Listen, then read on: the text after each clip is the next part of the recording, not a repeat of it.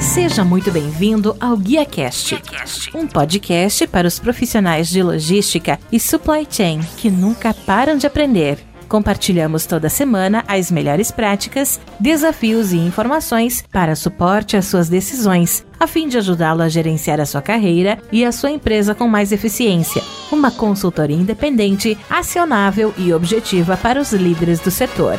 Vamos ouvir.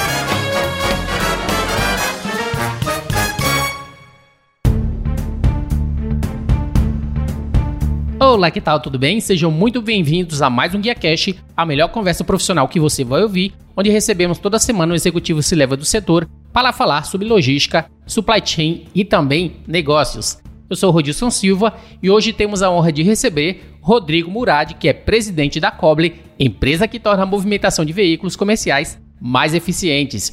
E para você que não conhece o Rodrigo, ele é engenheiro de formação, tem passagem como executivo em grandes empresas como Morgan Stanley, Procter Gamble e Bain Co. Logo viu no empreendedorismo seu futuro e fundou a Coble, tendo como missão implementar a tecnologia na logística do Brasil, ganhando prêmios de cultura e inovação de instituições de renome como Harvard e LinkedIn. Sem mais, recebemos no palco do GuiaCast o nosso convidado de hoje, Rodrigo Murad. Rodrigo, seja muito bem-vindo ao GuiaCast. Muito obrigado por abrir um espaço na sua agenda e me ajudar a fazer mais um episódio. Muito obrigado a vocês, estou super animado de estar aqui, podendo participar hoje. Eu ouvi bastante conteúdo de vocês, tem muita coisa legal e espero que eu possa contribuir também. Obrigado pelo convite novamente.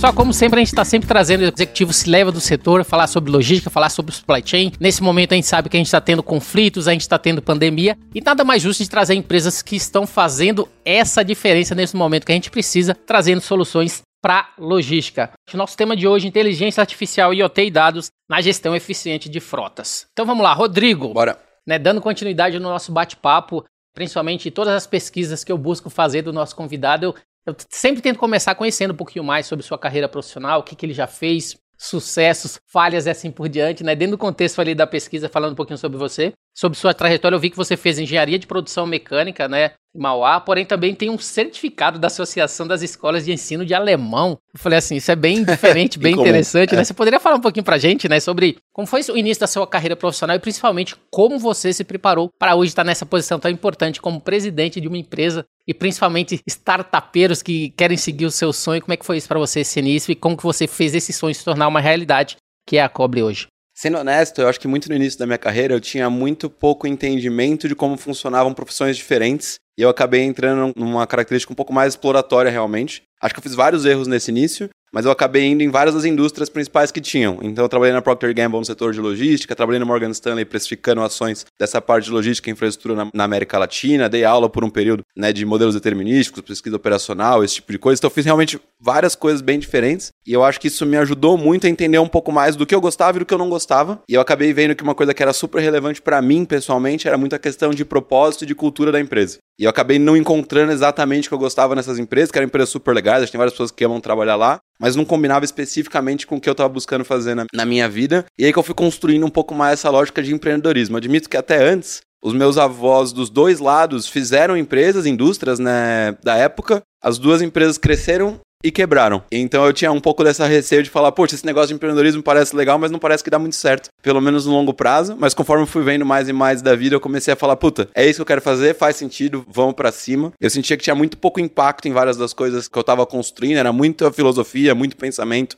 muita análise, mas que eu não conseguia realmente mudar a vida das pessoas e fazer alguma coisa que fizesse diferença prática. E por isso que eu quis começar alguma coisa que eu pudesse ter mais esse tato e mover o mundo rápido, sabe? Fazer as coisas irem um pouco para frente. O alemão também entra um pouco nessa questão, acho, de baixo estágio de maturidade assim. Eu não tinha muito uma noção. A minha mãe acabou me colocando num colégio alemão, que era muito perto da minha casa. Eu comecei a aprender um pouco por causa disso. Mas acabou sendo útil no futuro. Eu fiz alguns estágios depois no exterior e tudo mais, na própria Alemanha. Então acabou me ajudando para conseguir ter algumas coisas bem diferentes. Acho que é um país super legal que tem uma cultura de eficiência, de engenharia, de logística muito grande. Então deu para aprender bastante coisa com eles. Mas deve ter uns 5, 10 anos que eu não falo uma palavra em alemão. Então acho que hoje em dia não serve mais. Não consigo mais fazer muita coisa com ele. E, e você partiu para a Coble, eu acho que pela experiência, né, de já estar tá dentro do setor, já estar tá bem inserido ali e preparado para poder identificar necessidades que vocês poderiam suprir através do startup. Hoje a Coble, como a gente falou, é uma empresa que ela melhora a performance da sua frota, reduzindo gastos, combustível, manutenção e monitoramento, né, também de veículos. Dentro desse contexto, poderia para a gente dar um overview sobre o que é a Coble hoje, quais são os produtos e serviços que ela oferece aí no mercado?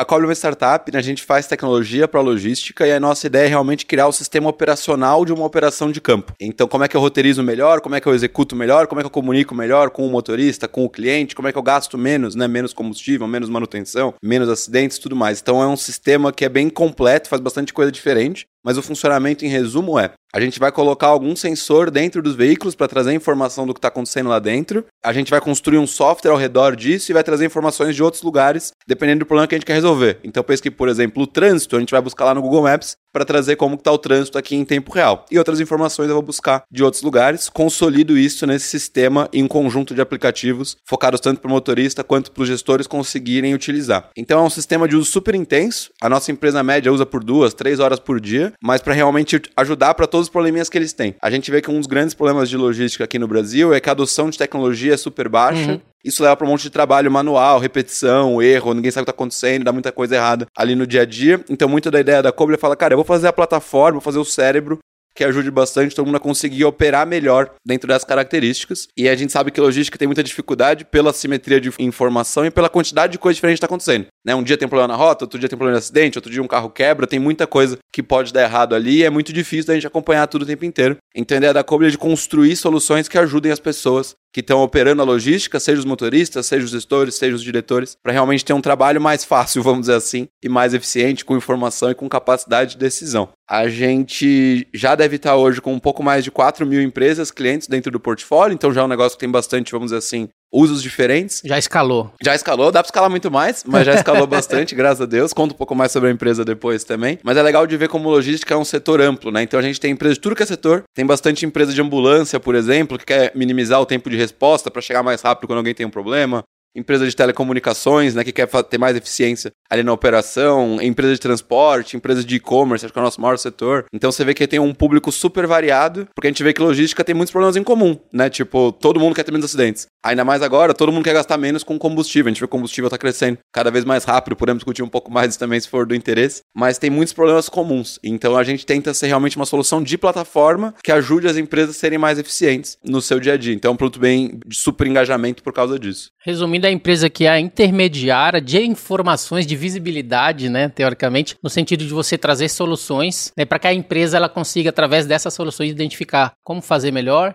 e assim por diante ser melhor bem sucedido em suas operações ali logísticas. Você falou que o Brasil, né, ele é um pouco atrasado em relação a algumas tecnologias, mas a gente percebeu que nesses últimos dois anos isso teve um boom. Muitas empresas que tiveram que, obrigatoriamente, aquelas que já tinham não, mas obrigatoriamente, né, ir atrás de novas tecnologias até para se manterem no mercado com a mesma infraestrutura, mas entregando mais. E aí, no caso da Coble, como é que vocês também cresceram nesse momento aí em que as empresas vieram atrás de soluções que pudessem otimizar suas operações? É, a gente acaba vendo que no Brasil tem muito ainda um atraso na adoção de algumas das tecnologias principais quando você compara com mercados mais maduros como os Estados Unidos, como a Europa. Então, até quando a gente vai olhar no nosso setor, a quantidade de integrações que as pessoas fazem com outros produtos é muito menor do que acontece em outros lugares lá fora, que é um indício né, de que a gente está usando menos tecnologias aqui dentro ainda. E acho que é muito um atraso natural. Se você for ver a história do software no Brasil, 50 anos atrás, a gente teve o mesmo problema com os RPs, quando começou a entrar isso um pouco mais forte, entrou com muito atraso no Brasil. 10 anos atrás, né, com os CRMs, mais para a parte de vendas e marketing. E agora a gente vê isso em vários setores, na própria é, logística, mas também em contabilidade, em finanças, em outras partes, ainda tem bastante desse atraso. Isso, na prática, é uma das grandes oportunidades que as empresas têm. Então, se você tem tecnologias que já existem podem trazer para você um ganho de eficiência que seus concorrentes não utilizam, você tem espaço de sair na frente, tá com esse ganho e ganhar mais mercado e ganhar mais rentabilidade por um período até que todo mundo acabe adotando. Você não tem muita opção de não adotar, né? Você pode adotar antes e ganhar mais, ou você pode ficar esperando e ter o risco de dar errado, né? Ou de ter seus competidores fazendo as coisas na sua frente. Quando a gente vai ali para a questão da pandemia, a gente vê que isso realmente tirou muita gente da inércia. Porque o problema da adoção de tecnologia, pelo menos do que eu vejo muito no Brasil, não é que não tem a capacidade de operar. O brasileiro é excelente, a gente consegue fazer muita coisa incrível em vários dos setores, mas muitas vezes tem um pouco de inércia. Né? A empresa sempre foi assim, não tem orçamento para isso, a gente sempre pensou dessa maneira, a empresa deu certo nos anos 80, 90, 2000, operando dessa maneira, e a gente acabou ainda não indo um pouco para essa adoção de tecnologia, ou ainda tem muita gente que está indo para adoção de tecnologia mais como propaganda do que como operação. Né? Vou falar que eu estou fazendo, apoio, startups e tudo mais, mas ainda não estou realmente transformando a minha operação, a minha cultura e trazendo ganhos de verdade, que acho que é o que realmente faz a diferença ali no dia a dia. Então, na pandemia, a gente viu que isso cresceu super rápido, né? Você piorou muito a questão de assimetria de informação, os veículos começaram a ir para casa, muitas vezes os motoristas, começou a ter muito menos gente por veículo, começou a operar em outros turnos, teve vários tipos de dificuldade, e a gente viu que isso trouxe um avanço super legal, e eu acho que ajudou muito com essa cultura. De falar, olha, aprendi a fazer, deu para fazer, realmente fez sentido, não é só um negócio bonito, é um negócio que realmente faz diferença para minha operação. Então a gente vê cada vez mais gente puxando mais essa adoção de tecnologia e tendo uma operação cada vez mais eficiente. Uma coisa que acho que a pandemia ajudou bastante nesse setor de logística também foi que todos nós, como pessoas físicas, acabamos pedindo muito mais coisa em casa, né? Seja entrega de comida, seja e-commerce, seja qualquer coisa. E acho que isso subiu muito a barra de o que é uma boa logística. Né, eu quero que chegue na hora, eu quero que chegue exatamente o que eu pedi, eu não quero que troque meu produto por um produto parecido. Então as pessoas aprenderam muito mais e a gente vê que isso tem puxado cada vez mais no B2B também. E as empresas têm expectativas de ter uma logística excelente, né? Eu quero que chegue na hora que eu combinei, eu quero ter ali o, o mapinha com o veículo chegando para eu saber o que aconteceu, eu quero ter a opção de dar um feedback diretamente pelo aplicativo. Então a gente vê que o mercado está se transformando e está trazendo mais maturidade, o que, de novo, é uma baita oportunidade para quem quer sair na frente e conquistar mais mercado. Então a gente vê com um momento bastante de transformação. E a gente vê que em várias indústrias que a gente trabalha está aproveitando isso para ter bastante M&A, né, fusão de aquisições em empresas, e aproveitar esse momento para realmente consolidar o mercado e fazer um negócio diferente. Acho que é um momento mágico, assim, acho que os próximos anos vão ser bastante interessantes para a logística. A régua balizadora relacionada ao standard que a gente tinha, como era antes da pandemia e depois, mudou totalmente. É. Eu acho que o um movimento interessante que eu vejo no mercado é que empresas grandes, renomadas do setor estão fazendo aquisição, e como você falou, principalmente aquisições de startups que podem complementar seus produtos e seus serviços, ou seja, eles não querem mais talvez investir tanto em P&D para fazer algo do zero, mas já trazer uma startup que já tem aquele tipo de soluções para aumentar o seu range, principalmente a competitividade. Isso não é diferente, né, em outras partes do mundo, mas também no Brasil. Então, no contexto, em que momento você acha que virou a chavinha e que você falou, pô, a Coble agora é uma empresa que já está tendo lucro, já está fazendo sucesso, já estou resolvendo os problemas no mercado, como você falou, já tem inúmeros clientes. Qual foi esse momento dessa virada? Eu acho que isso é bastante interessante para alguém que começa a empreender, que tem aquela insegurança de que em algum momento a empresa quebrou e em algum momento Sim. experiências interiores quebrou. Em que momento que você viu ali a Coble, agora funcionou, é o sonho da minha vida e é aquilo que eu vou fazer e assim sucessivamente? Olha, eu acho que o, o momento assim que ficou mais claro, que falou, olha, isso daqui realmente vai dar certo e vai ser um negócio muito grande, foi ali em 2019. A gente deveria estar tá chegando na marca de umas mil empresas clientes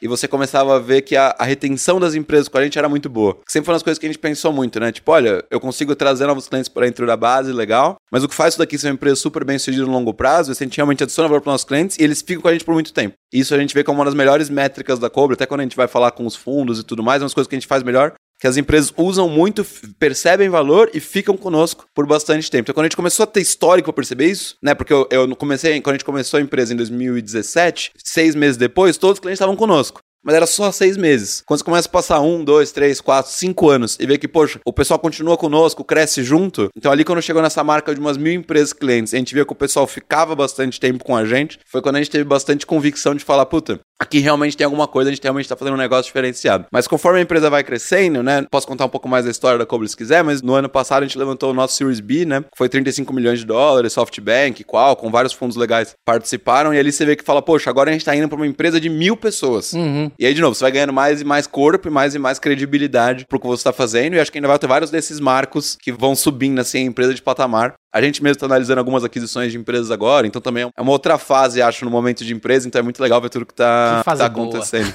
bastante coisa legal. Tem bastante problema também. A gente apoia bastante, bastante coisa dá errada ali no dia a dia também, mas acho que como startup tem que ter muito uma cultura de aprendizado e inovação, né? Então, tipo, é feito para as coisas darem errado, mas o que importa é você aprender e fazer melhor depois. Não é para tipo, eu sei fazer tudo, tudo vai funcionar até o final, acho que a gente não pode se enganar aqui, porque senão a gente não inova. Se a gente for fazer só o que a gente sabe, Sim. a gente não vai, não vai para frente. A nossa ideia é ser uma empresa realmente de ponta, de de inovação. É o que fez a gente dar certo até agora e é o que a gente vai continuar fazendo indo pra frente. Excelente. Antes da gente ir pro nosso tema principal, que é falar de inteligência artificial e dados na gestão eficiente de frotas, eu queria saber um pouquinho também, que eu, eu sempre gosto de perguntar como é que foi relacionado a você encontrar, por exemplo, o Parker, né, que é seu sócio e tal, Sim. aquele encontrar aquele que complementa as suas fraquezas, né, assim por diante. Eu acho que é bastante importante aqueles que criam startups e tal, também ter parceiros, ter sócios, ter pessoas que acreditam na Sim. mesma ideia, mas principalmente que complementam, né, aquelas fraquezas ou sim, as, sim. Suas, as suas qualidades e assim por diante. Como é que foi para você também esse início né, com ele, de encontrar alguém que realmente complementa e que acredita no seu sonho, que faz isso acontecer e tendo Legal. o sucesso que vocês têm hoje? Então, a gente, na verdade, se conheceu, vi um amigo em comum que tinha feito MBA em Harvard com ele, ele tava querendo vir pro Brasil, já com essa ideia de... Ele tinha começado uma outra empresa nos Estados Unidos, que faz financiamento de veículos para imigrantes recentes, então para quem não tem o credit score lá nos Estados Unidos, né, os bancos não dão crédito para essas pessoas, o Parque construiu uma empresa que dava, e tem muito imigrante nos Estados Unidos, então foi uma empresa super bem sucedida, continua sendo lá. Mas ele queria começar alguma coisa diferente, a gente se conheceu através desses amigos em, em comum e eu tava bem nesse momento de falar, poxa, quero fazer alguma coisa de mais impacto, quero fazer alguma coisa diferente, acho que casou super bem ali. Acho que uma das coisas que eu dou de dica é que, assim, é muito importante achar alguém que aprenda junto com você na jornada. Porque a jornada é muito longa, de novo, até no negócio de inovação, tem muita imprevisibilidade. O presidente, vamos dizer assim, o C-Level ideal para uma empresa com 5, 10 pessoas é muito diferente da gente agora com 500 mil pessoas, e é muito diferente de uma empresa de capital aberto com 10, 20 mil pessoas. Então, acho que você precisa mais do que alguém que seja ideal para aquele momento, ou que vai começar um negócio muito rápido, que muitas vezes a gente está sempre preocupado com o próximo passo, né? O que, que eu faço agora nos próximos dois, três meses, é muito achar um, um, conjunto de pessoas, né? Pode ser dois, três, quatro, cinco, não sei, que sejam capazes de aprender junto e aguentar um pouco a tormenta. Porque, de novo, quando a gente vem aqui, a gente lembra muito da parte boa e conta história e tudo mais, mas muita coisa dá errado. Eu lembro quando a primeira pessoa se demitiu, eu lembro quando o primeiro fundo falou que não queria investir, eu lembro quando o primeiro cliente resolveu sair da Kobe. Tipo, tem várias horas que você fala e fala, poxa, ou quando aquele cliente que você achou que ia fechar, ele desiste no final, aí demora um ano e meio e ele volta depois. Então tem muita. Ou pior, vai para um concorrente. É difícil. Graças a Deus a gente não tem muita concorrência no Brasil, então isso dá uma salvada pro nosso caso, mas é, é muito difícil, né? E ainda mais indústrias têm muito contrato e tudo mais. Então, tipo, é um setor. É, setor assim, esse início de startup tem muito estresse. E acho que todo mundo fala muito sobre a parte boa, então eu sempre tento falar um pouco sobre a parte ruim também para colocar um pouco dos pingos nos is. Mas pra mim a dica seria essa: tipo, achar alguém que aguenta, que realmente quer fazer. É uma jornada de 10 anos, né? A gente sempre vê a história de, ah, 2, 3 anos IPO e tudo mais. Puta, torço pra vocês, boa sorte, espero que vocês consigam fazer isso, mas em geral demora 10 anos ou mais para se fazer, então você tem que querer muito, né? Você tem que virar e falar, eu vou aguentar, porque também a gente vê muita história de quem é muito bem sucedido, mas demora muito, né, pra, pra chegar nesse momento. Então acho que é isso, alguém que tenha vontade, alguém que aguente e alguém que tenha a condição de aprender junto com você e seja complementar. Acho que é o que mais faz sentido na escolha, assim, desses parceiros, não só do time de fundação, como do, do time da empresa como um todo. Né? Todo mundo sofre ali no início, a gente sempre teve uma cultura de muita transparência, a gente via que as pessoas olhavam para as e falavam, poxa, e agora? O que, que a gente faz? Como é que vai resolver? Mas é legal que acho que todo mundo sempre teve a confiança do tipo, de algum jeito a gente vai fazer isso dar certo, e de algum jeito a gente fez. Então foi legal de ter acompanhado assim essa trajetória toda também. É aquele meio aquele contexto, né, de que tem as escadinhas, que o pessoal não vê os degraus que você subiu, só vê que você tá lá no topo, né? Então é, é bem Tem uma frase do Zuckerberg que eu gosto que ele fala assim: "O pessoal fala que eu fiquei rico do dia pra noite, né, mas eu fiquei sete anos trabalhando para ficar rico na primeira noite Sim. do oitavo ano". e eu acho que é um pouco assim que acontece. Só, quando você só fica famoso quando você já tá grande, né? E aí ninguém viu quando você não era ninguém, tava fazendo ali muito do trabalho do início, né? Excelente. Pessoal, antes de partir pro nosso assunto principal, né, eu gostaria de falar um pouquinho para você da Board Academy, até trazendo um contexto que é bastante importante, que a gente sabe hoje, se você quer se tornar um conselheiro, você que está num patamar de empresa, que você está num patamar de profissão que você quer dar um up, quer seja complementar o que você já faz ou posteriormente, depois que você terminou ali as suas atividades, querem também estar tá atuando em conselhos executivos aí de grandes empresas do Brasil. Tem uma empresa que é a Board Academy, que a gente fala que está democratizando esse acesso, até porque hoje em dia existe um movimento bem importante, invisível, que a gente costuma falar nas grandes empresas que elas estão precisando de pessoas, elas estão precisando de empresários, estão precisando de executivos com experiência para poder fazer parte do board. E dentro desse contexto, a Board Academy ela está trazendo é um curso profissionalizante para vocês que querem fazer parte disso, até porque é bastante importante. Você quer complementar a sua carreira, quer participar de conselho consultivo, quer participar de conselho administrativo essa é a oportunidade, porque antigamente era muito necessário você já ter participado, ter sido presidente, diretor executivo de grandes empresas. Hoje isso não é mais necessário. Então você só precisa aprender um pouco mais sobre como fazê-lo, fazer networking, estar junto com a Board Academy participando de um curso que eles vão começar agora em abril. Você só precisa acessar aí boardacademy.com.br e conhecer um pouco mais de como se tornar um conselheiro, principalmente nesse contexto que eles estão trazendo de democratizar o acesso para todos aqueles profissionais que querem se tornar conselheiros no Brasil. boardacademy.com.br Dando continuidade, entrando no nosso contexto aí de inteligência artificial e OT dados na gestão eficiente de frotas. Falando um pouquinho de soluções, né, que eu acho que é bastante importante. A gente falou um pouquinho da Coble, né, conhecer um pouquinho do que que é, conhecer um pouquinho do Rodrigo, conhecer um pouquinho de que ele não fala mais alemão.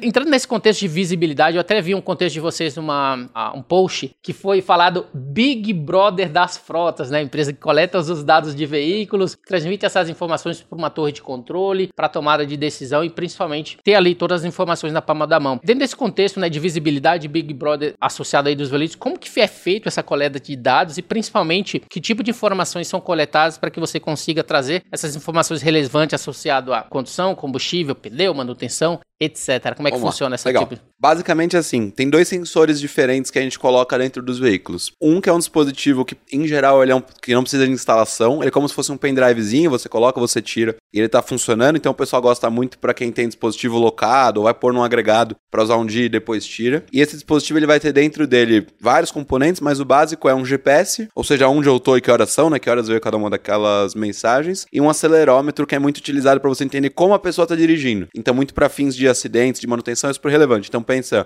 quão rápido eu tô acelerando, quão rápido eu tô freando, tô fazendo curva muito agressiva, tô acima do excesso de velocidade, isso vem no GPS, na verdade. Mas para entender muito desse comportamento de condução e como que isso impacta risco de acidente, risco de manutenção, combustível, tal, tal, tal. Então tem esse dispositivo. Agora me surgiu uma dúvida, você falou que é um pendrivezinho. Se é um veículo mais antigo, como funciona? Todos os veículos feitos globalmente, feitos depois de 1996, tem essa entrada. Ah, tá. Então se for muito velho mesmo, tem outros jeitos também, porque na prática esse dispositivo ele também lê um pouco de informação do computador de bordo do carro. Então pensa coisas como a tensão da bateria, temperatura do motor, algum código de erro eletrônico esteja acontecendo. É possível a gente ligar isso daqui em qualquer fonte de energia. Então muita gente liga, por exemplo, naquele negócio do acendedor e ele liga lá. Então a gente tem alguns tratores, empilhadeira, outros veículos na base que não tem essa entrada, né? A gente é 99% carro leve, caminhão e moto. Mas de vez em quando aparece alguma coisa diferente e a gente só precisa da fonte de energia para fazer funcionar. O dispositivo começa a pegar toda a informação lá dentro e manda isso para a nuvem em tempo real. Isso aparece em todos os painéis para o nosso cliente. Isso aí é tipo aqueles carros quando você leva um para oficina que ele conecta é o mesmo um lugar. É o mesmo negócio. Tal. Ah, tá, tá. Aquele negócio funciona porque tem um protocolo global que todo mundo tem que seguir para aquele negócio funcionar. A gente aproveita a mesma coisa. Fala, olha, eu vou ligar aqui e vai funcionar exatamente do mesmo jeito. Que tinha aqui em São Paulo antigamente aquele de revisão veicular Uhum. e tudo mais. A informação que a gente pega é exatamente aquela. E aí, para alguns casos, a gente coloca também câmeras embarcadas. E aí, câmera embarcada é um negócio super legal, tá crescendo super rápido dentro da base da Cobre, que ela serve basicamente para ajudar bastante também com a parte de segurança do motorista e segurança nas ruas. Então pensa que é uma câmera bilateral, filma dentro, filma fora. Dentro a gente vai usar para reconhecer o motorista, né? Quem tá dirigindo, se tem outras pessoas no carro, seja ajudante ou se tiver um- algum ladrão, alguma coisa assim, a gente já pega e percebe que tem alguma coisa diferente, vamos dizer assim, dentro do carro. Quando essa pessoa tá dirigindo com calma, né? Tipo, ah, tá dirigindo com sono, tá no celular, tá fumando, tá comendo, qualquer comportamento que seja indesejável, pensando em segurança nas ruas. E pra fora a mesma coisa, né? Poxa, tem farol vermelho, tá na faixa de pedestre, faixa de ônibus, fez uma conversão proibida, tá acima do limite de velocidade que tá escrito na via e tudo mais. Então a câmera é mais um sensor que traz mais informação rica, vamos dizer assim, pra tentar ajudar de novo a frota a ser mais eficiente. Mas o sistema como um todo funciona parecido. Pega essa informação, vamos dizer, com vídeo ou sem vídeo, e manda tudo para esse sistema principal. E aí no sistema principal, a maior parte das empresas vão operar seja no tempo real, seja no, um pouco na parte de planejamento e análise. Então, tempo real é muito, pensa no caso de ambulância ou bombeiros ou qualquer coisa. Fala, cara, teve um problema agora, teve um acidente, tenho que fazer alguma coisa agora. Como é que eu realoco a minha operação? O sistema faz tudo isso meio automático. Como é que tá o trânsito, quem tá disponível, quem consigo mandar mais rápido e vamos. Seja uma questão um pouco mais de planejamento. Quando eu faço manutenção, quem tá gastando muito combustível, quem tá fazendo poucas paradas por dia, por quê? E como que eu vou analisando mais e mais para resolver esses problemas. Aí, o que a gente vê, você falou um pouco sobre a parte de visibilidade também na sua pergunta, a gente vê muito que no mercado tem basicamente três estágios de maturidade entre as empresas. Quem não estava usando nada, ou que está muito nesse início, assim, de colocar tecnologia para ajudar o seu time de campo, começa por um, um ponto que a gente chama só de visibilidade. Realmente fala, cara, eu quero saber onde as pessoas estão, porque o cliente me liga, não sei o que responder, eu não sei se aconteceu alguma coisa errada, eu quero só saber mais ou menos o que está acontecendo. Depois elas começam a subir um pouco mais para um estágio que a gente fala que é de automação de fluxo de trabalho. Então, como é que é o automatismo e a roteirização, comunicação com o motorista, comunicação com o cliente, posto, manutenção, tal, tal, não sei o que lá. E depois só que eu começo a trabalhar um pouco mais com analytics mais avançados.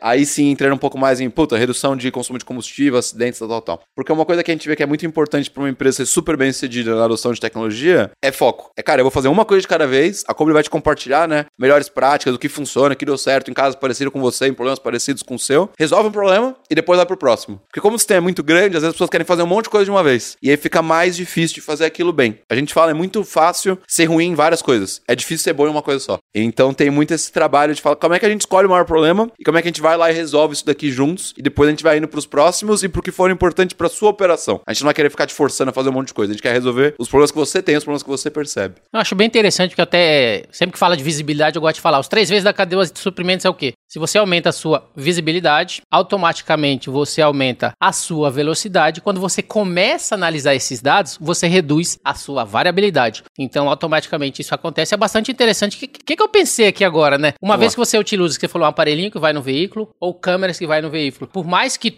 toda a tecnologia é da Coble, esses produtos tangíveis, como o próprio aparelho e a câmera, vocês têm parcerias com empresas? Como é que funciona sobre a fabricação desses produtos? Os componentes básicos desses produtos, pensa que são iguais uns de um iPhone. Se você for entrar lá nas configurações, qual a marca do GPS, qual a marca do modem, qual a marca do, da memória e tudo mais, a gente não tem nenhum interesse em refazer coisas que já funcionam bem. Uhum. O GPS celular funciona bem, então a gente não precisa fazer o nosso próprio GPS. A ideia da Coble é muito de fazer a engenharia para fazer isso daqui ficar útil para a logística. Então como é que a gente usa esse dado de GPS, de acelerador de memória para fazer isso aqui ficar bom? Então os fabricantes dos componentes são os fabricantes normais, uhum. igual fazem para um celular, igual fazem para o computador, eles fazem para a gente também. A gente fala muito na Cobra que assim, tem tanta coisa que a gente pode fazer, vamos gastar o nosso tempo fazendo aquelas coisas que a gente pode fazer 10 vezes melhor do que os outros. E vamos realmente fazer coisas super diferenciadas e o que a gente puder integrar ou fazer via parceiras, a gente faz. Então, acho que eu dei o exemplo do Google Maps para usar ele de novo. O mapa que a Cobra usa é o mapa do Google Maps. A gente não precisa ir lá e fazer o nosso mapa. Aquele mapa funciona bem, todo mundo tá acostumado e tudo mais. Então, vamos usar esse mesmo. Então, tem muito dessa questão de focar em fazer o que a gente pode fazer que vai ajudar muito o nosso cliente. E eu acho que a gente ficar refazendo o mapa, no meu exemplo, ou o GPS, não vai ajudar muito, não vai ficar muito melhor do que os que já existem. Então, a gente tenta ir sempre nessa lógica de parceria quando faz sentido e focar no core do core para realmente fazer um negócio bem legal para eles ali depois. A gente falando de o nosso tema é inteligência artificial e OT dados. Em que momento essa inteligência artificial ela entra no processo da Cobre para que ela consiga a própria inteligência através de conforme a operação vai acontecendo, ela trazer sugestões, ela trazer maneiras de melhorar a operação e principalmente associar esses dados àquilo que a empresa precisa para poder otimizar, principalmente nesse momento que a gente falou, aumento de combustível, muitas Sim. coisas acontecendo a todo momento. Então, às vezes o preço está alto às vezes o preço está baixo, às vezes o preço num local tá num preço, num local tá outro. A semana passada eu estava em Minas, era um valor. Se você vai para Acre, se você vai para outras é. regiões, em outro é. lugar é o dobro. Então acho que existe uma necessidade muito importante de ter uma ferramenta, como a gente falou, de uma inteligência que consiga trazer soluções ali em tempo real para as empresas. Como é que a inteligência em si, né, funciona dentro da Cobre, dentro do software e o que, que ela oferece através dessa inteligência para os clientes? Vamos lá, eu vou explicar mais ou menos como funciona e eu posso dar um exemplo de combustível, eu acho que ajuda também, até dada a situação do preço de combustível subindo localmente, acho que faz bastante sentido.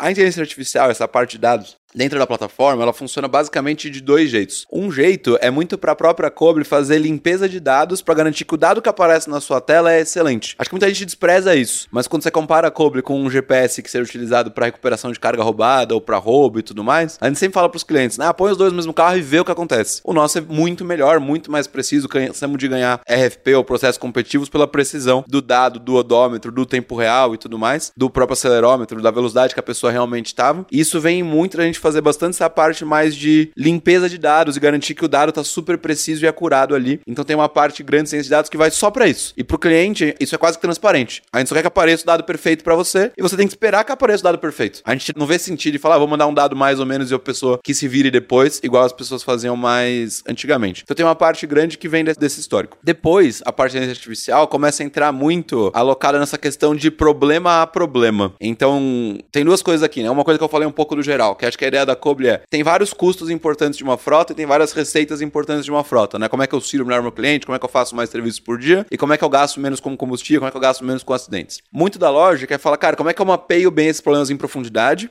para eu entender qual é o potencial que você tem. Então, quanto você realmente poderia gastar menos de combustível? É 1% ou é 30%? É o que você falou. Isso vem muito também da variabilidade. Né? Se um cara tá gastando 2 por litro, outro cara tá gastando 10, provavelmente tem um espaço bom para fazer alguma coisa. Se todo mundo gasta 8, provavelmente não tem tanto assim. Então, a gente tenta entender isso problema a problema para ver mais ou menos qual performance que você tá e depois tentar consolidar isso de maneira agregada. Então, olha, dadas as situações todas que você tem, qual que é o ponto que você tem mais espaço para você melhorar ou não? E acho que uma coisa que vale dizer, que a gente vê muito nos casos, a gente, várias das soluções para os problemas que as empresas têm são mais simples do que a inteligência artificial, alguma coisa assim. Às vezes não precisa de um negócio tão robusto, às vezes tem muita coisinha simples que a gente já consegue fazer, já põe no ar e já funciona. E a gente sempre fala na Kobe, a gente utiliza a internet das coisas, a gente utiliza a inteligência artificial, mas a gente é uma empresa de resolver o problema dos nossos clientes. Então, se eu para resolver com uma carta pelo correio, eu vou. Tipo, não tem problema, a gente não é apegado a usar a tecnologia mais chique. A gente, em geral, usa as melhores tecnologias para resolver os problemas que a gente precisa. Então, quando você vai em combustível, que acho que é um ponto tá super em alta agora, né? Por causa, bem, teve a pandemia, aí teve o dólar, aí agora tem a guerra e tudo vai, parece que qualquer coisa que acontecer no mundo empurra mais e mais o preço do combustível para cima e tá ficando um custo super relevante para as frotas. A gente vê que aqui tem várias coisas diferentes que você pode fazer para reduzir. Então, por exemplo, na plataforma a gente ajuda com seleção de posto, né, dada a rota que você vai fazer. Então, poxa, você vai na minha plataforma, otimiza a rota, a gente sabe quais postos estão naqueles lugares, a gente tem parceria com várias das empresas de cartão combustível e a gente consegue virar e falar, olha, na sua rota esse é o posto mais barato que você vai passar hoje. Vamos lá e já põe. Eu consigo ver várias pessoas pondo para saber aquele posto performa forma bem, né, para evitar a gasolina adulterada e tudo mais. Aí entra nisso, depois entra muito uma questão de otimização de rota, né? Poxa, se eu dirigir menos, eu gasto menos combustível. Depois como é que eu faço para dirigir melhor, né? Qual comportamento que realmente agride mais o consumo de combustível? Que é o tipo de coisa que tem muito, muitos mitos, né? Ah, a janela aberta gasta mais combustível, ir rápido gasta combustível, acelerar rápido gasta combustível, frear muito gasta combustível. Mas quanto gasta? Né? O que, que eu realmente deveria melhorar? Porque, de novo, você tentar melhorar tudo de uma vez, você não vai conseguir. Então a gente ajuda muito aí focando esses esforços dentro das frotas para ver onde tem potencial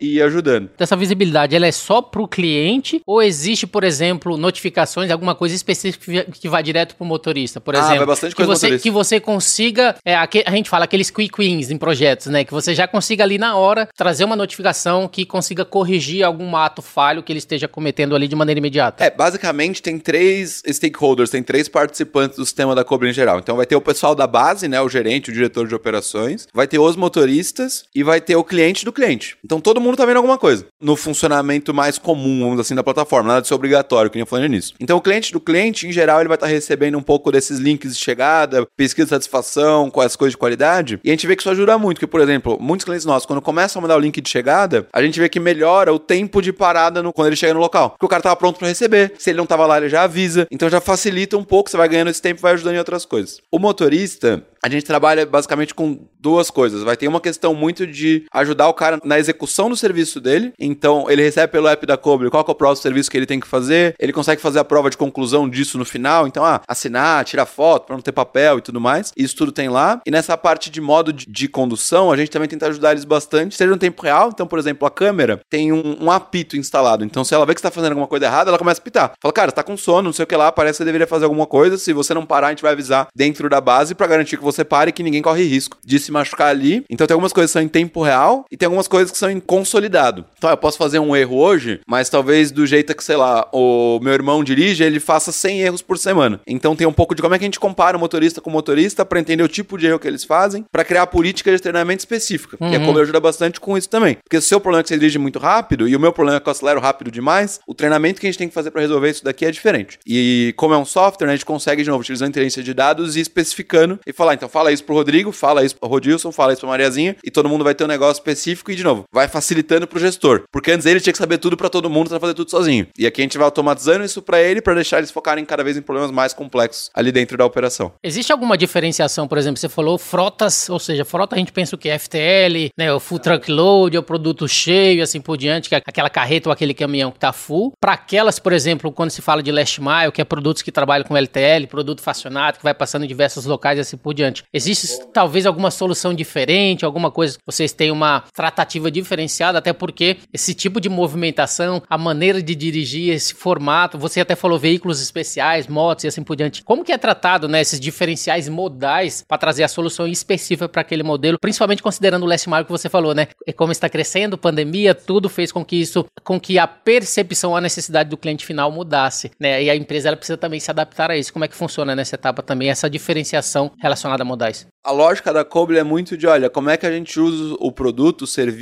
para dar o poder pro cliente. Então a gente não segmenta na plataforma, ah, você transportadora pode fazer isso, eu e-commerce posso fazer aquilo, Mariazinha tem uma empresa de telecomunicações, de serviço, de ambulância, de alguma outra coisa e pode fazer só outras coisas. A gente dá a plataforma como um todo para todo mundo. O que a gente vê é, essas empresas têm problemas diferentes e dentro da plataforma vai ter jeitos diferentes de resolver. Então, sei lá, você deu o exemplo agora de e-commerce para fazer várias paradas por dia. A gente tem clientes que fazem mais de 100 paradas com um veículo por dia, é impressionante. E você vê que quem tá fazendo esse tipo de coisa tem um problema muito grande com otimização de rota e com comunicação com o cliente final para reduzir o tempo de parada e tudo mais. Então, eles vão usar muito mais esse tipo de solução dentro da nossa plataforma. Em geral, quem vê mais caminhão, long haul, ah, eu quero entregar commodities, longa distância e tudo mais, tem menos esse problema. Porque, cara, eu vou fazer uma parada por dia, de noite, eu já sei onde é, eu sei que eu vou chegar lá, e eu não tô tão preocupado com essa questão de comunicar o, o lugar onde eu vou dormir no final, por exemplo, não é um problema tão grande para mim. Eu tenho um problema muito maior, em geral, com o consumo de combustível, consumo de pneu outras partes ali da operação. Então eles vão usar outras partes da plataforma da Coble. Mas a gente deixa isso tudo aberto para o cliente para ele poder usar o que for ajudar ele mais ali dentro. E a gente vê que depende muito da empresa e do momento que ela tá. Porque muitas vezes também, ah, melhora muito combustível, agora eu quero melhorar o serviço do meu cliente. Eu tenho uma frota que faz long haul eu tenho uma frota que faz short haul. Então vai trocando um pouco esses momentos também, a gente vai ajudando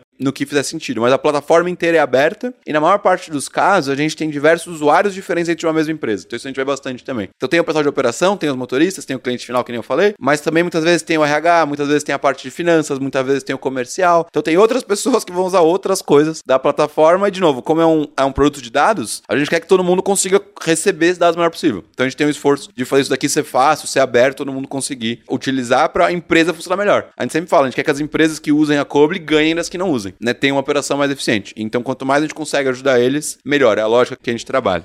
Como é que funciona especificamente um pouco essa etapa de aquisição, né? Um cliente vem até a Coble, ela tem uma frota, sei lá, de 100, 200, independente ali da quantidade de veículos. Como é que funciona exatamente esse momento? Conseguimos um cliente novo, vamos implementar? Qual que é o tempo? Em que momento vocês precisam colocar os produtos, quer seja o pendrivezinho, quer seja a câmera no veículo e começar a fazer todo o monitoramento de toda a frota? Como funciona essa etapa especificamente? A Coble hoje, que eu comentei, deve estar perto de umas 4 mil empresas, clientes. Ainda a gente mais do do que dobra a empresa todos os anos, então consegue ter um ritmo de crescimento. Isso no orgânico, né? Sem, comprar, uhum. sem contar aquisições que a gente está analisando também. Então a empresa ainda cresce super rápido. Hoje, o nosso processo de aquisição, ele é um processo que a gente chama de inbound, ou seja, a gente coloca conteúdo para as pessoas conhecerem mais da Cobre, seja no nosso blog, seja no nosso YouTube, seja aqui mesmo, por assim dizer, Google, Facebook, qualquer plataforma, essas são as principais que a gente utiliza. As empresas vêm a gente na internet ou via referrals, né? Ah, eu uso a Cobre, eu conheço você na rua, você fala que você tem esse problema, e eu falo, olha, a Coble é legal, e as empresas entram em contato com a Coble. Ou seja, a Coble hoje não tem predominantemente uma força de vendas proativa, uhum. né? Que eu vou lá ficar ligando, batendo na porta e tudo mais. As empresas entram em contato com a gente, e como isso, a gente está conseguindo crescer bastante rápido dessa maneira, a gente vê que isso é muito positivo, porque a gente foca em falar com as empresas que já estão querendo comprar e já estão querendo implementar alguma coisa. Então acaba ficando um pouco mais eficiente. Que já tem também. aquele problema e você já tem a solução, já é algo mais direcionado. Exato. E tem uma coisa importante, ainda mais quando a gente começa você falou empresa de 100, 200 veículos, mas assim, quando a gente vê empresa de mil, dois mil, cinco mil, dez mil, quanto maior as empresas são, mais importante é você estar tá super alinhado com o momento da empresa. Então, ah, tem uma diretriz estratégica de fazer tal coisa. Você tem que entrar perto do que aquela empresa está querendo fazer. Porque é muito difícil você virar e falar, não, você está querendo fazer tal coisa de combustível, mas, cara, você deveria estar tá melhorando o serviço pro seu cliente, então você deveria vir para cá. Então tem muito de começa pelo que já tem inércia, né? Para fazer aquilo dar certo. E depois a gente vai crescendo. Então, hoje é assim, as empresas entram em contato com a gente, a gente tem um processo de venda super rápido em geral, porque a gente é bem flexível, não tem muito contrato, não tem muita burocracia, não é um negócio super complicado. Então, acho que na média, em 17 dias, a empresa compra, ela pode fazer um teste antes, faz um piloto, ver mais ou menos o que tá funcionando. Se for usar um dispositivo plug and play, que nem esse que eu falei do pendrive, a gente manda isso daqui pelo correio para uma transportadora, o próprio cara pluga, acende uma luz, aperta no celular e tá funcionando. E é mágico, né? Porque todo mundo acha que vai ser difícil. É, vai ter que instalar cabo, parar todo mundo, demorar uma semana e tudo mais. A gente sempre fala na Cobre, tipo, qual o jeito mais fácil de resolver o problema? Né? E não o jeito mais, mais complexo, assim. Então a gente se esforça bastante para ser prático e o pessoal já começa a usar. Aí o nosso time de sucesso do consumidor tem uma estrutura lá dentro de onboarding, que é basicamente para te ensinar a usar a plataforma. Isso em duas, três semanas você já está usando, e a gente vê que a, o uso cresce muito durante as primeiras duas, três semanas. E aí depois a gente vai começar a trabalhar com a sua empresa numa questão de como é que eu faço o plano de implementação das coisas mais complexas. Então, ah, eu quero reduzir o custo de combustível, que nem eu falei. Então, beleza. Então, como é que eu implemento os processos disso dentro da minha empresa? Quero integrar com uma solução de cartão combustível aqui dentro da Cobre, ou com o meu TMS, ou com o meu RP e tudo mais. E aí cria um plano um pouco maior e fala assim: olha, primeiro eu vou resolver combustível, depois eu vou resolver acidentes, depois eu vou resolver manutenção. E a gente cria esse plano um pouco maior e vai tendo checkpoints com a empresa. Para ir garantindo que está implementando está funcionando. O que é muito legal é como a Kobe é maior, vamos dizer assim, qualquer cliente individual, a gente acaba tendo acesso a muita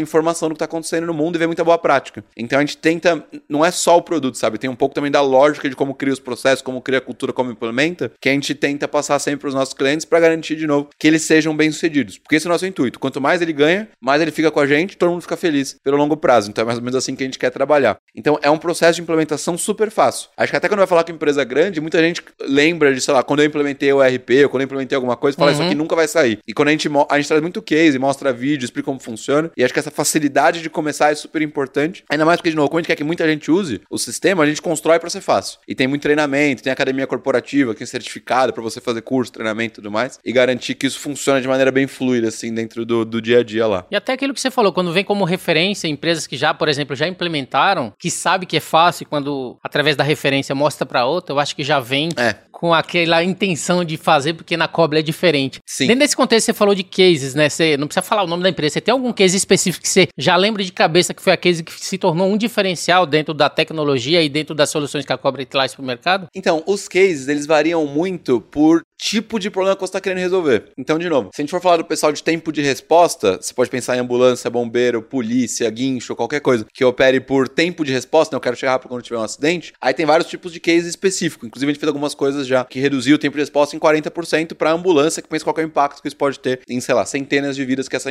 ambulância está tocando, essa empresa está tocando no mês a mês. Quando a gente fala de transportes, vai ter case de combustível, vai ter case de manutenção. Quando a gente fala de e-commerce, tem muito mais forte essa questão de qualidade de serviço do meu cliente. Como é que eu comunico melhor com o meu cliente, como é que eu faço o NPS melhor como é que eu entendo que tá dando certo, tá dando errado, e vou melhorando. Então a gente acaba sendo muito específico por quando você ligar lá na Kobe falando assim, olha, quer conhecer mais da solução? A gente vai perguntar para você assim, por quê? O que você quer resolver? Você quer resolver tudo? Provavelmente alguma coisa aconteceu. O que aconteceu ontem que te deu vontade de ligar hoje? Por que você tá ligando agora, né? Então provavelmente tem algum problema. Aí quando você falar esse problema, a gente vai virar e falar assim, olha, para empresas parecidas com a sua, em geral esse é o tipo de processo que a gente implementa e aqui tá um caso de sucesso. Então a gente tenta focar um pouco mais para mostrar uma coisa específica para você, porque é muito grande, senão fica muito abstrato, fica muito difícil de entender, mas em geral tem um misto tanto de mostrar o problema sendo resolvido, como de mostrar uma empresa parecida com você. Quando a gente começou a trabalhar com empresas maiores, uma coisa que a gente sempre brincava é que assim, as empresas maiores nunca querem ser a primeira a contratar, porque tem medo de dar errado, e nunca querem ser a última, porque eles não querem parecer que perdeu. Então depois que entra a primeira, vem todo mundo do setor, falando, agora a gente quer, agora a gente mudou de ideia, agora a gente quer fazer, porque não quer ficar muito para trás da curva também. Então tem muito disso, mas pra gente, além dos cases, o que a gente sempre fala pro cliente é, cara, põe a mão na solução. A gente te empresta, dá uma olhada, a gente não vai cobrar nada e tudo mais, testa, vê como funciona. Porque você tem que ver com seus próprios olhos o valor virar real. E acho que os cases são só um, jeito de provar, mas quanto mais for com seu número real, na sua operação, medindo ganho para você, eu acho que fica mais palpável assim também do que os cases. Mas se for no blog da Cobre, no YouTube, tem centenas de cases. A gente deve estar tá hoje com, sei lá, colocando dentro da base 300, 400 empresas novas por mês. Então, tá sempre aparecendo novos cases. Acho que a gente tem mais dificuldade de pôr eles no ar do que de fazer eles até mesmo hoje em dia. Então também quem tiver interesse em entender mais em profundidade, tem bastante opção assim dentro dos nossos conteúdos.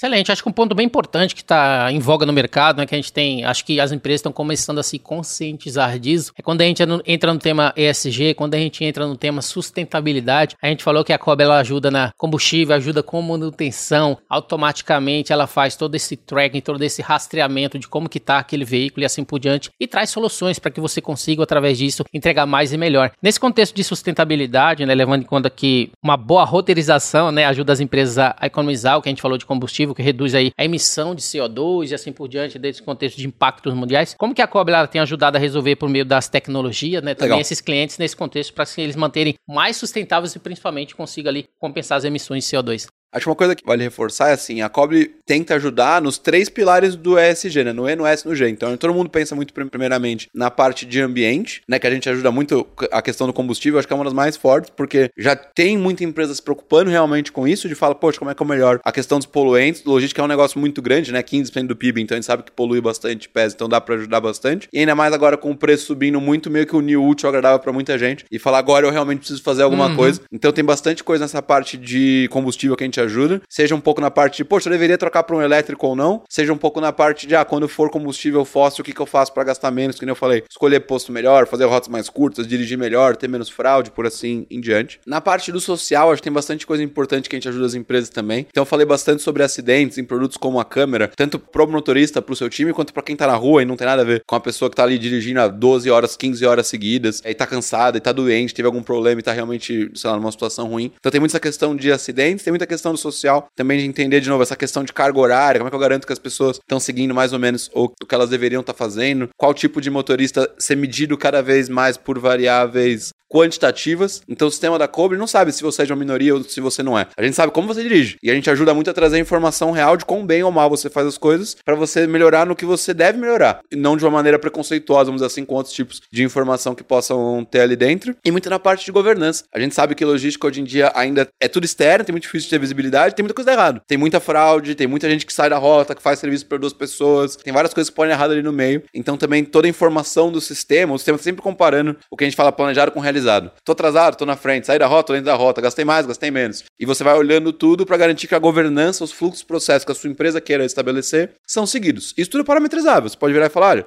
eu quero trabalhar da meia-noite às sete da manhã, você quer trabalhar das nove da manhã às seis da tarde, cada empresa é sua empresa, cada um põe seus horários, ou suas regras de negócio, por assim dizer. Acho que era um exemplo claro, mas tem várias regras diferentes que dá para pôr dentro do sistema, e o sistema vai acompanhando. Então, esse é um conceito super forte pra gente, para fora e para dentro, tá? A gente faz várias coisas para dentro do nosso time e tudo mais, mas acho que aqui o foco é um pouco mais para fora, e a gente tenta trabalhar muito nos três pilares, e de novo, muito mostrando quais são os ganhos reais dessas coisas para a operação. Né? Então, eu acho que tem muita empresa que tem muito forte essa questão de falar, poxa, eu quero fazer um negócio melhor pro mundo, mas ainda é muito importante deixar claro como que você traz ganho disso pro seu dia a dia. E a gente faz as duas coisas. Então, acho que isso ajuda muito a, a até a vender os projetos dentro das empresas. Né? Por que eu deveria fazer, quanto dinheiro eu vou ganhar, quão importante isso é, e, e trazer case, né? E mostrar, assim, realmente como funciona. Então, é mais ou menos assim que a gente vê ESG, e tem muita coisa legal ainda para fazer, né? Indo mais para carros elétricos, outros tipos de combustíveis, tem bastante coisa interessante no futuro do mercado, e a gente quer ajudando as empresas a falar, poxa, como é que eu incorporo isso daqui na minha operação? Deveria comprar um elétrico? Não deveria? Quando que eu deveria comprar? Tem posto? Não tem posto? A autonomia funciona? Não uhum. funciona? O modo de condução ideal de um elétrico é totalmente diferente do modo de condução ideal de um veículo a combustão. Como é que eu retreino meus motoristas? Então tem bastante coisa legal para ir fazendo nesse futuro, mas de novo, um passo de cada vez, um problema de cada vez e vamos levando. E se falando inclusive de futuro, né? Quais são as perspectivas futuras? O que, que vocês têm trabalhado, né, de perspectivas relacionadas à empresa, relacionada à Cobre, relacionada a todo esse crescimento importante frente ao planejamento estratégico? O que, que vocês esperam? Você falou que organicamente a empresa tem crescido bastante, mais que dobrando todo ano. Ou seja, daqui para frente, né, o que, é que vocês esperam relacionada à Cobre, relacionada à inteligência artificial, novas tecnologias, frotas, clientes e assim por diante? A visão da Cobre é ser a maior empresa dessa parte de gestão de times de campo da América Latina até 2026. Então, o nosso plano é continuar investindo pesado para continuar crescendo super rápido. A gente já está começando aí para os outros países. Hoje, muito via clientes da Cobre, que operam em dois lugares, e a gente vai junto com eles. Mas a gente vai começar a abrir bases em outros países, provavelmente no início do ano que vem. A gente está numa mudança de momento grande que pensa que a Cobra cresceu muito até agora e a gente teve, na média, um time um quinto do tamanho que a gente tem hoje. Então a gente nunca teve uma posição tão boa quanto a gente tem hoje para investir muito pesado e fazer muita coisa. A gente vai triplicar o nosso investimento de PD esse ano, vai chegar quase 100 milhões de reais que a gente está investindo só em pesquisa e desenvolvimento para fazer o produto ser cada vez melhor para os nossos clientes. Então a gente nunca investiu tanto. Ano passado a gente investiu 30. Então, tipo, tem bastante espaço para a gente construir coisas cada vez maiores. Muito da ideia da Cobre é, de novo, ser um pouco desse cérebro logístico e ir ajudando os clientes com todos os problemas que eles tenham. Então a gente quer compartilhar os nossos dados para falar assim: olha, você cliente da Cobre que já teve bastante treinamento de modo de condução, dirige melhor do que a grande maior parte da população. Então, poxa, por que você não paga mais barato no seguro? A seguradora quer saber quem é o cara que dirige bem, em lugares bons, em bons horários, segue a rota e tudo mais. Por que eu não consigo fazer um produto seguro especial para você gastar menos com seguros? Ah, por que eu não consigo fazer, que a gente está fazendo já agora, promoções para a parte de combustível, pra, além de ter todas as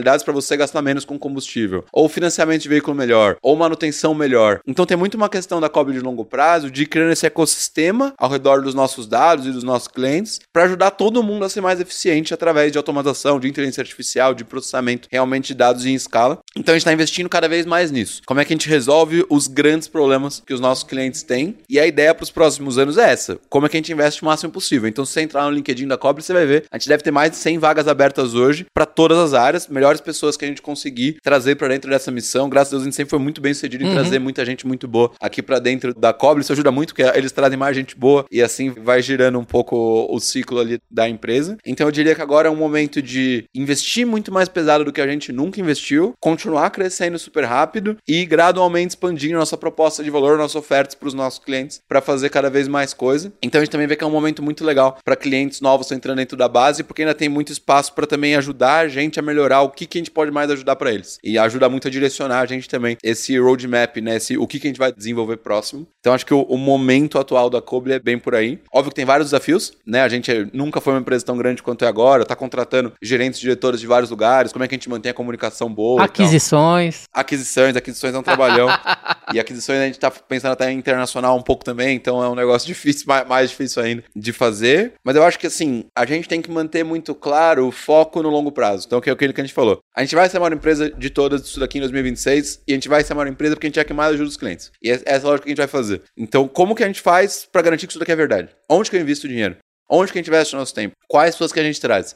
Então, Algumas coisas vão chacoalhar no curto prazo, às vezes eu erro, às vezes eu acerto, inovação é assim, que nem a gente falou no início da conversa, mas eu vou continuar investindo para chegar lá. A nossa estrela guia é essa. E aí a gente tem um time muito bom e tenta trazer bastante autonomia para as pessoas de falar, olha, o que, que eu faço então na prática? Fala, cara, vai lá e descobre, né? Tipo, encosta nos clientes, pergunta para as pessoas, encosta no mercado e vamos ver como que a gente consegue avançar isso daqui da melhor maneira possível. Excelente, você já me convenceu, né? Então, para a última pergunta, né, pra gente encerrar aí. aí, por que que as empresas, por que que os transportadores, empresas em geral que trabalham com transporte, não só inovação, todo o contexto associado à ambulância, associado a diversos tipos de modais. Por que, que a empresa, aquelas empresas que querem otimizar, que querem ter visibilidade, que querem ter menos variabilidade e principalmente aumentar a sua velocidade operacional, por que, que ela deve trabalhar em conjunto com a Cobre? Em geral, é por a questão da gente oferecer realmente as tecnologias para ela fazer isso, né? Tipo, você pode ainda fazer isso tudo manualmente, né? Como é que eu, eu posso colocar um monte de gente, mas eu acabo tendo mais questão de erro e tudo mais. A gente é uma empresa que vai te ajudar a tecnologicamente implementar isso aqui tudo na sua operação e trazer o serviço para te garantir que seja fácil para você, seja fluido e você consegue aproveitar bastante da solução. Acho que é uma empresa muito focada no cliente mesmo. Então é muito em como é que a gente ajuda os seus problemas. E muitas vezes as empresas são mais focadas na própria tecnologia delas, né? Como é que eu crio tecnologia de dentro. E acho que isso ajuda muito a gente na prática a ser bem sucedido.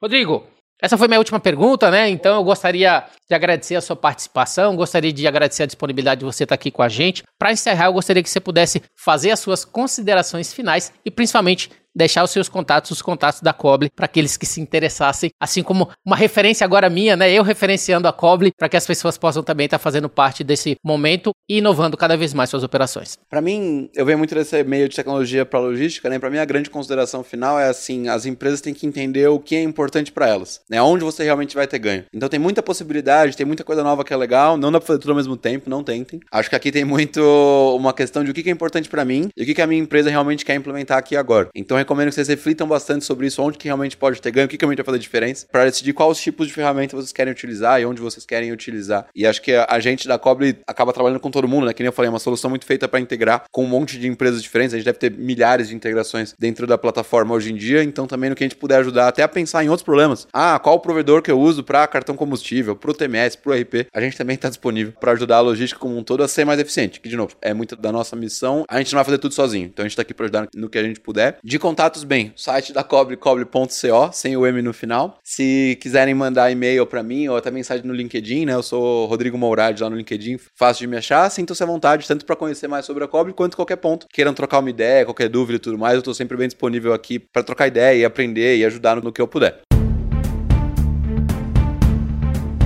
GuiaCast teve a honra de receber Rodrigo Mourad, né, onde a gente falou sobre o tema Inteligência Artificial e OT dados na gestão eficiente de frotas com a Coble. Se você gostou desse episódio, você pode compartilhar com seus colegas, amigos e profissionais de supply chain. Se possível, deixe uma avaliação e um comentário no ratedspodcast.com guiacast. Você também pode me encontrar no LinkedIn, é só procurar por Rodilson Silva, comunicador logístico multiplataforma. Eu sou o Rodilson Silva com o Rodrigo Mourad, que te envia um GuiaCast abraço. Então a todos vocês, até a próxima. Tchau, tchau.